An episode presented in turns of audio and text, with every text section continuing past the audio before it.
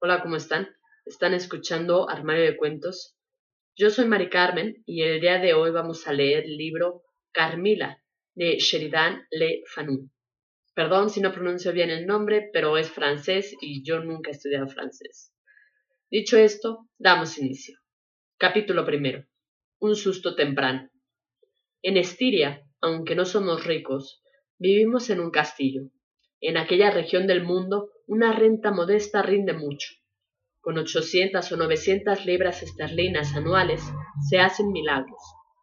En nuestro propio país, con esa misma suma, habríamos vivido mucho menos holgadamente. Mi padre es inglés y por lo tanto mi apellido también lo es, aunque no he visto nunca Inglaterra.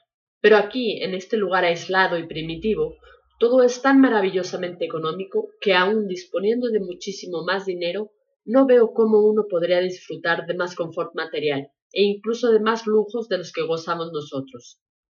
Mi padre había servido en el ejército austriaco y al jubilarse con su pensión y un cierto patrimonio, adquirió esta residencia feudal, además de unas pocas hectáreas de tierra a su alrededor. Imposible imaginar nada más pintoresco y solitario.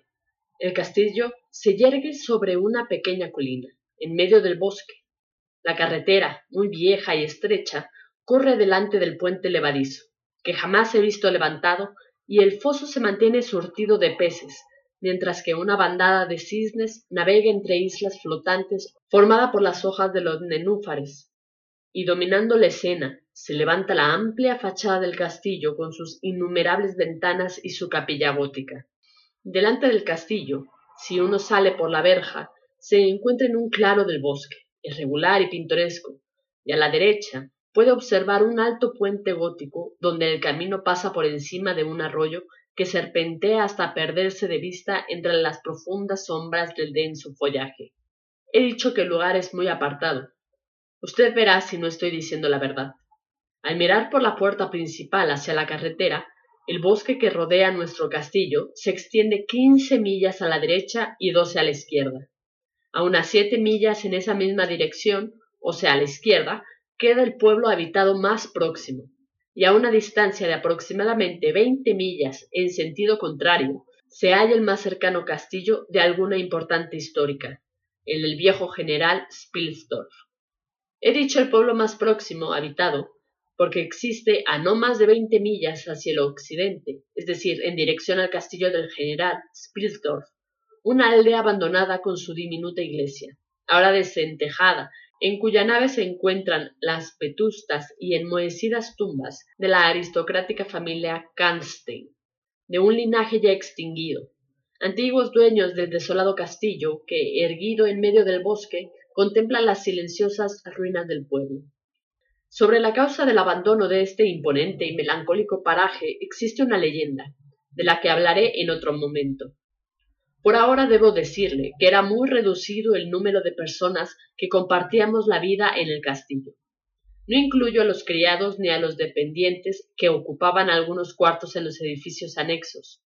Estaba mi padre, el hombre más bondadoso sobre la faz de la tierra, pero ya entrado en años, y yo, que sólo contaba con diecinueve años en la época en la que ocurrieron los sucesos que les voy a contar. Todo sucedió hace unos ocho años. Mi padre y yo constituíamos la familia en el castillo. Mi madre, una señora de la sociedad estiriana, murió cuando yo era bebé. Pero tuve una nana, una mujer de muy buen genio, que me acompañó, podría decirse desde mi infancia.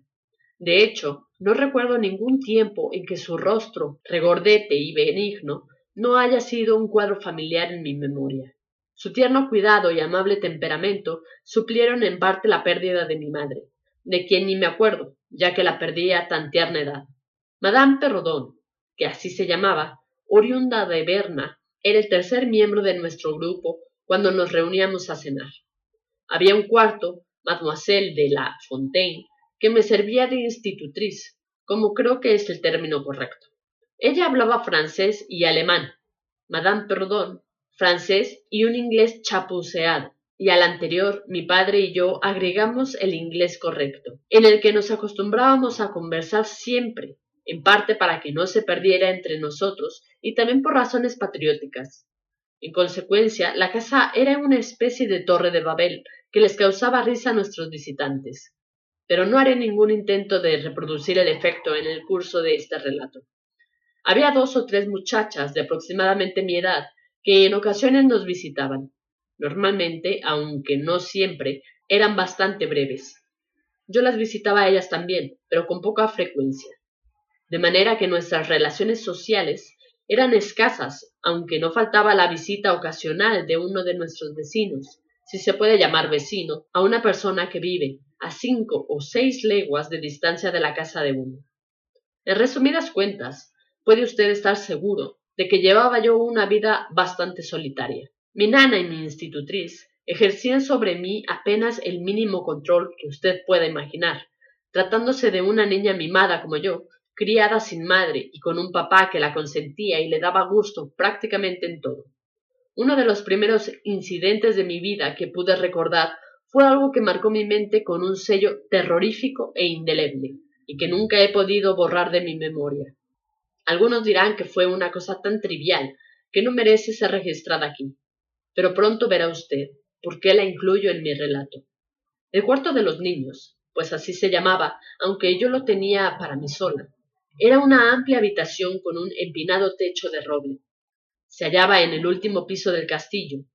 Creo que yo no debía haber tenido más de seis años, cuando una noche me desperté y al mirar para todos lados no vi a la niñera. En realidad ella no estaba, y yo supuse que me encontraba sola.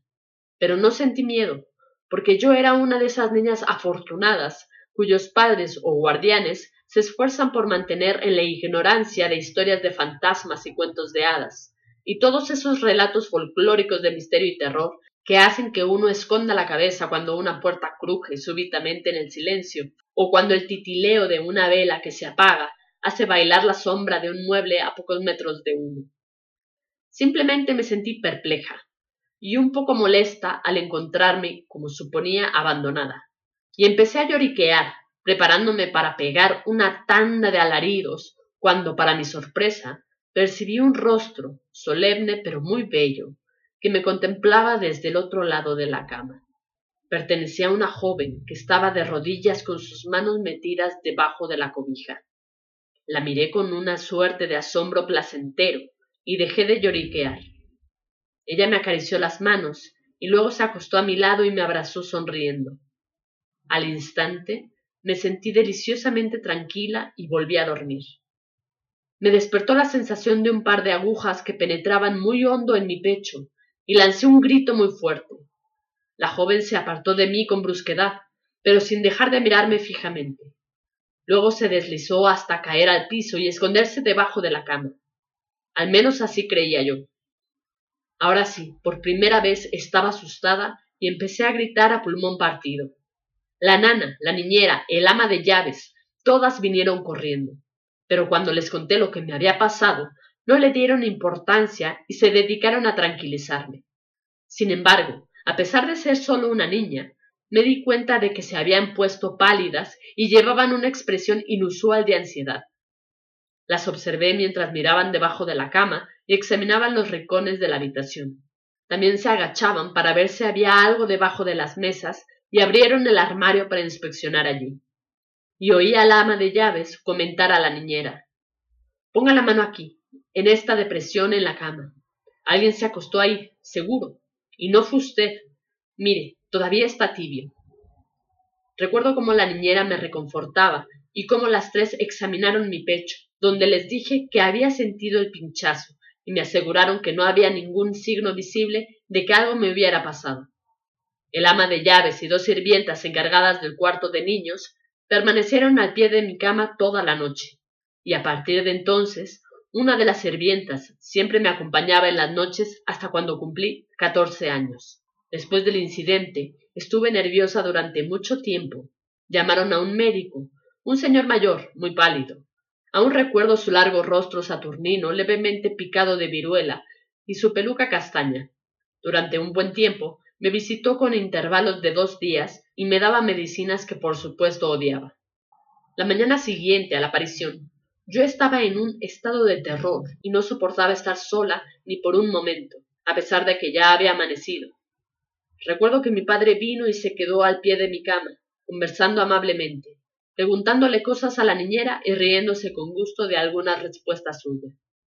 Me dio un beso y una palmadita en el hombro y me dijo que no tuviera miedo, que solo había sido un sueño y que no me iba a pasar nada. Pero no me sentí consolada, porque sabía que la visita de la extraña joven no había sido un sueño. Yo estaba terriblemente asustada.